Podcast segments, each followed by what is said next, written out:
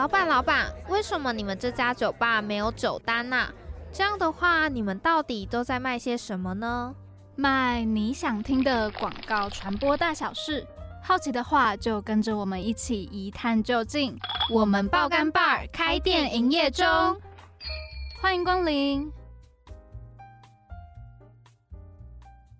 Hello，大家好，欢迎来到我们爆肝 bar，我是 Joyce。Hello，大家，我是 Patty。好，这周呢，想要先来跟大家分享一个 非常兴奋的事情。没有错，就是呢，我们上礼拜有跟大家分享到说，呃，我们之前有去广告节比赛，对，然后呢，然后呢，我们就初审通过了，然后 其实其实我们两个并没有出进入复选，我没有进入决赛。是觉得很兴奋，但是我们还是进入了初对，选，就是它有初选跟复选，然后初选是选二二十组，组，然后复选是从二十组里面再挑九组，然后嗯。进入决赛，然后直接这一这一次是在那个昆山比赛，台南吗？对对对，在台嗯南那边，那我们两个呢，虽然没有进复选，但我们会觉得很兴奋的原因，是因为我们其实之前对于这个比赛并没有抱太大的期望。对，因为我们那时候就是，尤其这次的主题是 Action SDGs，然后嗯我们那时候在想。到底有什么这世界还没有被解决的问题？其实很多，对，可是你想到那个问题的时候，你要去想怎么解决它，其实是很难对，的。而且它背后会面临到的问题有很多，可能会牵扯到政府，牵扯到金钱，对，然后就会觉得 哇，这个真的可以实行的出来吗？所以我们两个那时候在做的时候，就是一直很 confuse 这件事情。嗯嗯我们很执着在执行面部对分。，所以我们就一直觉得这个创意好像并没有我们想象中的那么的好。对对对，它可能是可以当一个广告，可是问题是它真的能改变世界吗？其实是保持着一个很大的问号的。对，所以我们那时候就是我们那时候是做那个纸杯的问题，对，可以跟大家聊一下这个吧。可以啊，可以啊，好好好来吧。就是纸杯、塑胶的呃，塑胶纸杯的问题，因为不知道大家知不知道，就是其实你们现在在可能咖啡店或是手摇饮料店，他们现在都改纸杯嘛，但其实那个纸杯其实也是不环保的。如果嗯你是直接丢到一般垃圾或者塑胶类，其实也都是不对的。它其实是要丢到纸容器类。可是，在回收的地方，你可能有时候不一定会看到纸容器这个分类。对，然后你可能就会丢到纸类啊，或是塑胶类，其实那个都会就是造成他们回收上的的困难，对，然后也会造成那个回收的效益不好，所以我们就打算做这个议题。对那 Patty 来说一下我们到底做了什么？我们那时候是想说，因为其实很多人在喝完饮料的时候，如果没有很顺便进到厕所的话，基本上大家是不会去洗那个杯子的嘛，所以。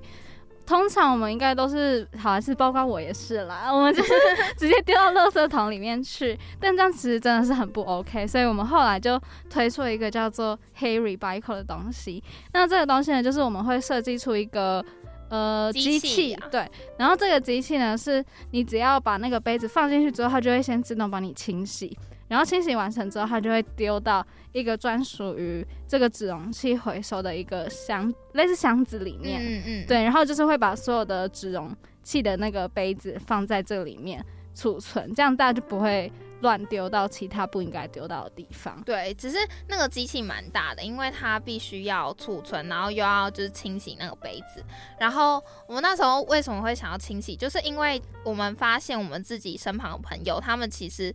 在丢纸容器的时候都很怕麻烦，他们不想要拿去清一清然后再丢，所以他们都会直接丢一般垃圾。所以我们是针对这个问题，然后去做出一个机器，就是省时省力的一个机器。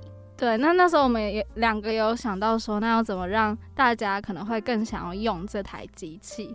所以呢，我们就是打算要跟 U Bike 结合，嗯可能大嗯家在呃回收纸杯的时候的那个同时，它也可以获得一块钱，就是它可能可以累积之后变成它以后呃可以免费骑 U Bike 的那个钱。所以这是为什么那个活动名字要叫 Harry Bike 的原因。对，，就是 recycle 跟 bicycle。我到现在还是很喜欢这个。真的啊哎、，你觉得我我一直在想这件事情，你觉得评审他们会喜欢我们的创意，会不会有很大一部分是因为这个标题？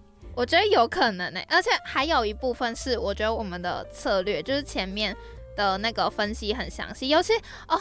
跟大家讲那个专有名词，就是就是一直在查哎、到底塑胶纸杯到底叫什么？polycoated 哦，对对对 paper 是 cup 柠檬纸杯。对对对，对，没错，就是临摹纸杯，就是现在大家用的那个纸杯。哦，然后其实这个是它其实是一个环保更环保的概念，嗯就是你不仅可以回收，然后又增加大家去使用 U bike 的意愿，因为毕竟好，你今天不，你平常没有在骑 U bike，可是你今天有这个折扣了。你有这个，就是可能你累积了五块钱，你可以骑个半个小时的 U bike，那你就会去骑。嗯，好，那今天呢，我就是哦讲的非常的冗长，来介绍我们广告节到底做了什么。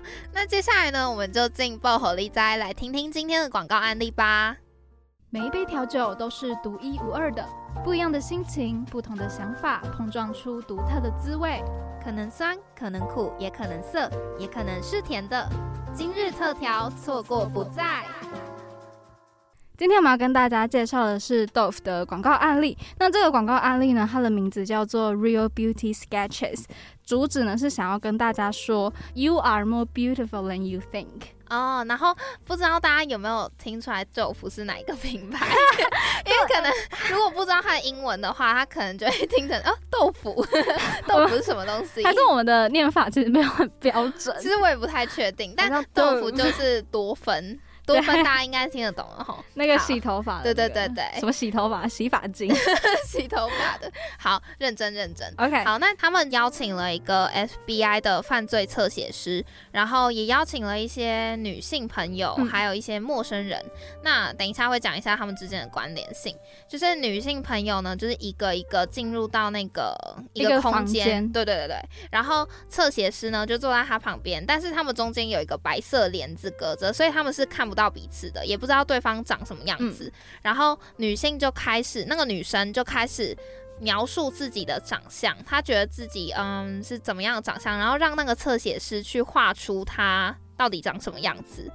然后呢，后来再请一个陌生人跟那个女生对谈，然后在那个对谈之中，那个陌生人就会去观察那个女性到底长什么样子，她的脸到底长怎样。等到那个女性就是走出去之后呢，那个陌生人再去向侧写师描述他刚刚看到那个女生她到底长什么样子。然后呢，就很好玩的事情发生了。当那个侧写师把这两张图片拿回去给原本的的那个女生看的时候，就会发现，哇塞，那个陌生人描绘那个女生的样子超漂亮，可是呢，他把他自己描绘出来的样子很丑。对，其实是一个有一个很大差异的。如果对，大家有机会去看广告影片的话，就会发现说，其实他自己描述出来的，我们自己在看的时候会觉得那个比较漂亮的，比较像是他本人，对然后那个比较丑的反而一点都不像，对，就是很奇怪的样子。他其实就想要告诉大家说，不管是男女生啦，我觉得。嗯，就是你不要看清你自己，然后不要觉得自己的外表很丑，其实你是很漂亮的。对，在大家的眼里，每个人都是很漂亮的，没有，我们没有必要去过度放大自己的某一些缺点。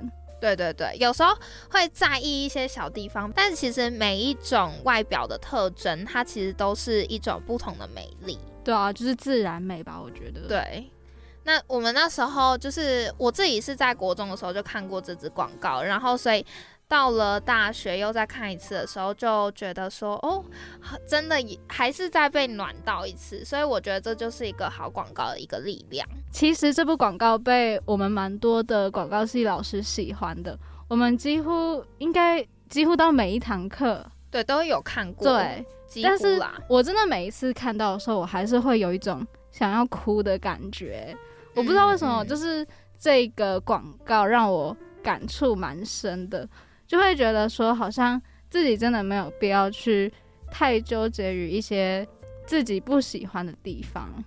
那既然我们今天的主题一样是广告策略的话，我跟 Joyce 两个人也想要跟大家分享一下，我们觉得这则广告它为什么想要跟大家诉说有关于 “You are more beautiful than you think” 的这件事情。那我们是觉得，因为多芬它本来就是以女性为主的市场嘛，所以呢，我们觉得当品牌有一定的知名度之后，就可以去想要怎么去回馈社会吧。对，其实这也是那个企业社会责任的一部分。虽然这件事情不是只针对女性，男性可能也是，但是因为它的市场比较多是女性，所以它其实在打广告的时候，都可能就是它的主角都会是女生。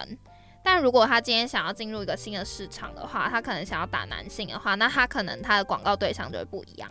因为现在很多不管是美妆品牌还是保养品牌也好，他们都很喜欢把 model 过度的美化。对对对对，那这样子就会让我们觉得说，好像人就应该要长这个样子，但是事实上它就是一个被大家过度美化的东西。所以我觉得多芬他就是希望可以透过这些广告去让大家更了解，说我们没有必要过度在意这些事情，我们要爱自己这样。Yes，然后这也让我想到另外一个广告，小小补充一下，另外一个小广告，他就是呃，摄影师请他的女朋友来拍那个商呃，算是商业摄影嘛，也是一个有点像是。也是多芬的广告吧，我记得好像是对，反正也是一个就是美妆或是保养品的洗发精之类的品牌，就是邀请他当 model。对对对，然后。拍他女朋友，那他的女朋友其实长得不是 model 型的，对，但是他就是整个过程，他整个广告就是拍说他拍了他女朋友，然后后期怎么修图，然后修成像大家看到杂志上面那些 model 一样。那他拍这支广告就是想要跟大家诉说说，其实你们看到的那些都是过度美化的东西，对，都不是真的。对，所以大家就是不要被那些杂志啊，或是一些过于过瘦啊之类过怎样的那些东西。然后去被影响，对，不用被他们影响。那我觉得这也是广告的力量啦，就是我们可能有的时候啦，我觉得有些广告可能的确会带来一些比较负面的影响，但是我们其实也可以透过广告去跟大家讲述一些比较正面、比较嗯可以让这世界更美好的故事。没错。好，那接下来呢，我们就是继续请 Evan 来跟我们分享广告策略到底在做些什么呢？你想选真心话还是大冒险？我想听冒险里的真心话。真心话大冒险，你敢听冒险里的真心话吗？接下来呢，聊到说广告策略需要哪些特质？那学姐，你觉得，嗯，你自己认为广告策略需要哪些特质呢？其实我觉得可以有两个方向，一个是你自己本身的，跟你对外跟人相处的最基本的。其实我觉得自己本身的话，在工作里面，第一个最重要的是洞察力。像呃，你走在路上的时候，你会不会看观察路人啊？还是你一直低头划手机呢？嗯，对不对？你看到一个新奇的东西，你会不会去思考它背后为什么？就是你心里会不会有一万个为什么？嗯，你看到别人路人做了一件奇怪的事情，你会去想为什么他那么做吗？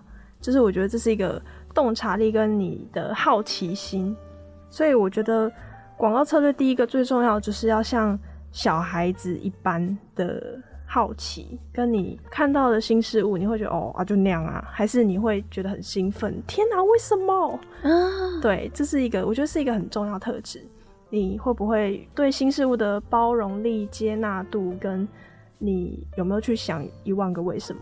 每一个东西背后其实都有很多很多的疑问。那你有去想到吗？还是你就觉得就那样啊？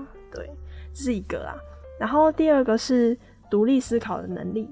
像我们接到一个客户的 brief，那我们要去思考他这样的命题到底是我们要怎么去拆解它，或者是像我刚刚讲的。有些客户的问题不是问题啊，嗯，像他可能说他的销量掉了，就是消费者不喜欢他了吗？大家真的就比较少买了吗？还是他有背后有什么其他问题？还是有新的竞争者出现？还是他的信他的信赖度下滑等等的？就是我们要去挖掘。问题背后的问题，对，所以这个是独立思考能力。那有时候其实主管讲的或者是同事讲的就那样了吗？还是其实有其他更多不一样的方向跟解法？你要跳脱出别人的想法或者是别人给你的框架，然后你才能去做一些比较别人想不到的东西。因为策略它没有最好，它只有更好，它有一百种解题的方式。那你要怎么去寻找到？最好最好，或者是最贴近这个问题的方式，就是透过不断的呃思想的碰撞，所以策略其实多问多跟别人讨论，我觉得是很重要的。对内的话就是洞察力跟独立思考力，那对外的话，像刚刚一直讲的，就是倾听跟表达，听跟说这件事情，就是你要怎么清楚有条理的告诉别人你的看见，那你要怎么专心的、有包容力的去倾听别人的意见，那在这样一来一往中，就是慢慢的打磨，去削尖你们的策略，才可以拼出有志一同的蓝图。就是这样听下来，感觉不管是策略还是创意，或者是业务，感觉这三个职位都是需要观察能力的。那这样在公司待下来，觉得这三个职位最大的差别在哪里？最大的差别，我觉得创意的话，绝对就是他的工作，绝对就是工作内容的不一样。因为刚刚讲的主要的差不多的就是倾听跟表达嘛，但其实工作内容还是有很大的差异。像业务的话，它主要就是去应对客户，或者是站在客户的角度，然后去引导我们整个案子的推进。那策略的话，就是我们去定义课题，然后解题，解题了之后再交棒给创意，创意再去发展它的 solution 是什么。对，主要还是工作内容的不一样，但是做人，我觉得做人是基本的啦。因为其实有一些创意会比较坚持自己的所想到的创意、自己的想法，可是策略有时候会不会遇到一些，就是明明不该是这样走，这时候要怎么跟他们沟通会比较好呢？的确，有些创意比较激进一点，或者是比较有自己的想法，但你也不能说他的想法完全是错的，也许他有一些。自己的发现，嗯，但我觉得这个在讨论的时候，像这种时候，业务就要发挥到一个很大的作用。业务要了解两边各自坚持的点是什么，那从中间可能找到一个最大公因数，我们一起去各退一步，或者是滚动式的修正。像很多时候我们也会遇到，因为现在这个时代就是内容为王嘛，所以其实有很多是创意先行的案子。那有些时候，我们就是会应应创意想到的东西，我们再去前面做一些些嗯比较细微的调整，所以还是要看情况。对，然后业务就是最大的润滑剂。那很好奇，说广告策略就是感觉说事前要做那些分析，可能要看一些报表什么的，数学方面的能力要很好吗？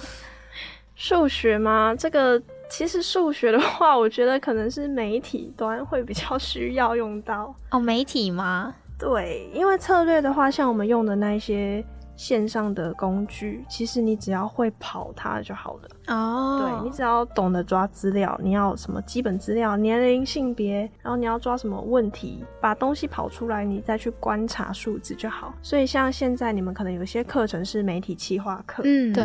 对，然后你可能就是从那些报表里面抓一些长得，哎，为什么这个数字特别高？为什么那个数字 index 特别低？那你就是再去另外交叉做分析，然后去洞察为什么它数字长这样。所以数学能力还可以。因为我数学很烂啊，我当初也有这个疑问，后来发现没关系，没关系，所以等于是说，其实是要对数字有敏锐度，可是不一定一定要数学算术很好什么的，对，而且这个敏锐度是可以训练的。但是我一直有一个很好奇的地方，就是回到学姐刚刚有讲到的，有的时候，呃，可能广告公司会先让创意先走，但是如果他们想到的东西跟后来策略的想到的东西没有办法补上的话，怎么办？其实蛮常有这个问题的。那这个就是，其实创意也不会说真的凭空横空跑出一个莫名其妙的创意啦，他可能还是会先 follow 策略去想一些东西，但可能最后出来的东西不是。走在切角上，那我们就是稍稍修正我们的切角，然后去帮创意想一些说法，或者是逻辑，或者是帮创意补足一些资料，然后让我们整套讲起来可以是顺的、合乎逻辑的。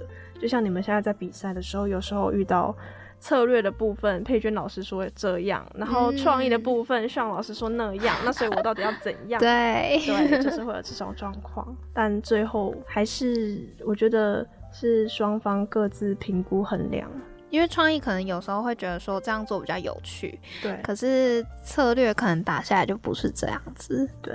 哦，那你那时候在做那个 B 展的时候，你们那一组是怎么去衡量这两边的说法的？嗯，这个问题有点敏感。基本上，因为每一组都有不一样的组员，有不一样的专业嘛，嗯。或者是他们可能某一个地方的能力特别强，嗯嗯。对。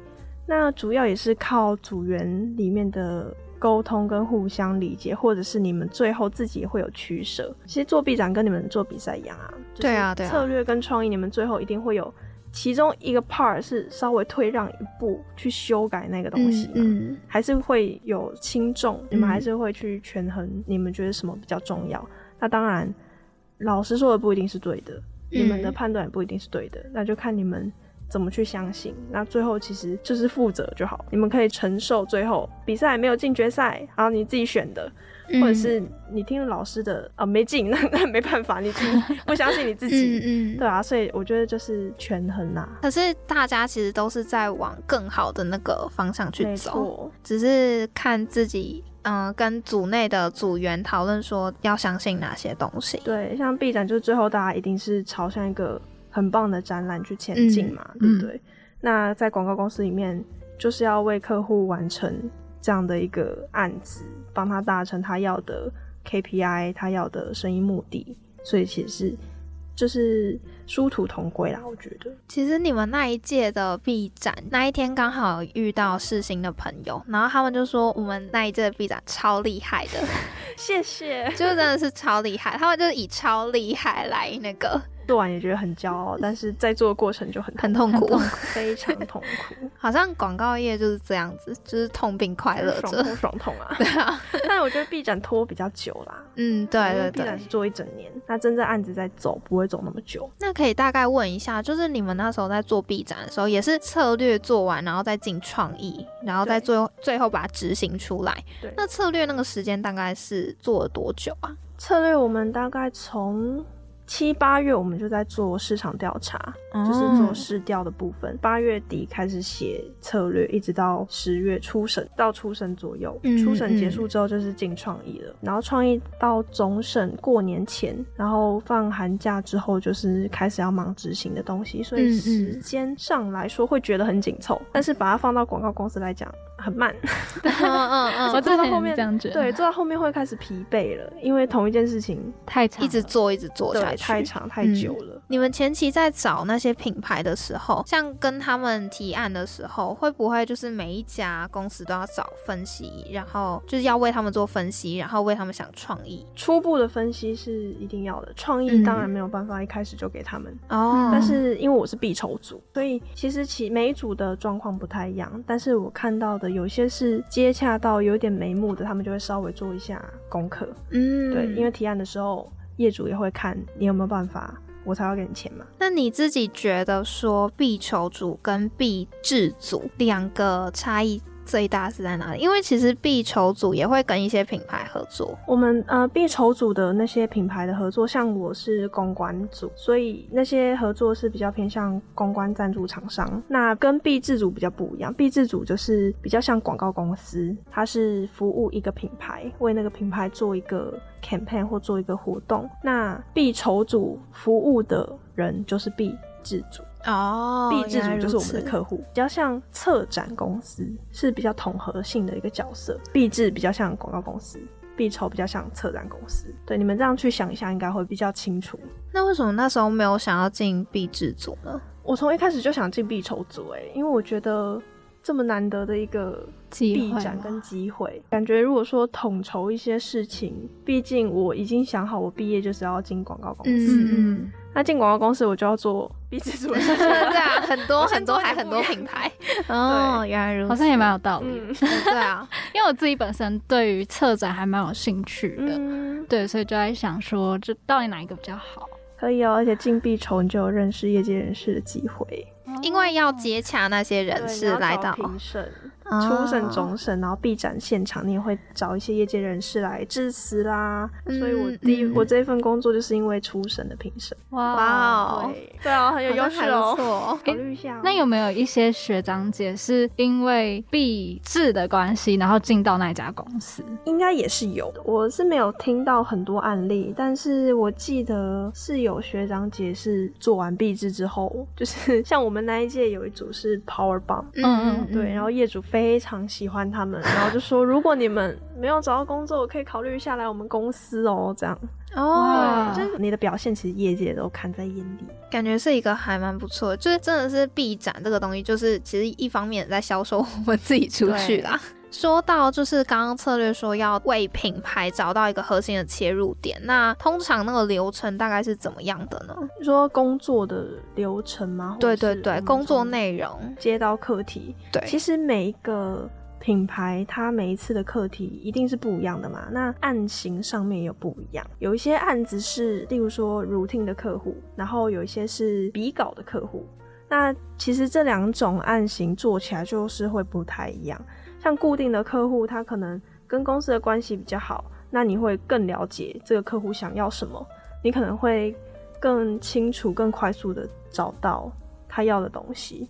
那像比稿的话，比较重要就是你要怎么，因为比稿是找好几家广告公司嘛，你要怎么样在比稿中胜出？你一定要有亮点，可能你的策略就要切的很呃特殊啊，或者是很奇特，会让眼睛为之一亮。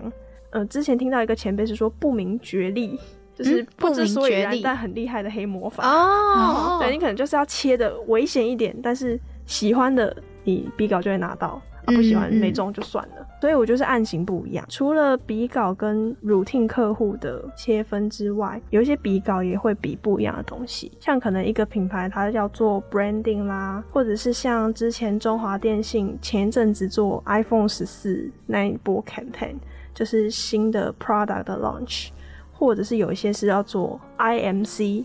那种完整的 campaign 的提案，或者是明年一整年度的年题，那不一样的案型，其实我觉得个 scope 有点大了。对，要讲可能要讲很久。嗯，所以我觉得主要还是要去洞察这个品牌它背后它真正想要传达的东西是什么，它这一次想要达成的商业目的是什么。让我们知道它的目的，我们再去从市场上面去做洞察，从它要呃锁定的消费者去做观察，然后再去从中去切。出一个比较符合他这个课题的策略，所以客户一开始就会先给业务说，他们觉得他们品牌自己可能面临到什么问题，或是他们想要有什么产品去叫我们推广这样子。对，哦，然后后面再策略，再来做市场分析、产品分析、竞争者分析、消费者分析等等的，再给出一条路最可行的，然后可能产值比较多的路。对，嗯，在策略的部分，因为我们。可能创意出来之后，可能会有一些要投放在媒体上面啊，或者媒体排程之类的。那策略也会就是负责这一块吗？还是这个是外包给媒体代理商？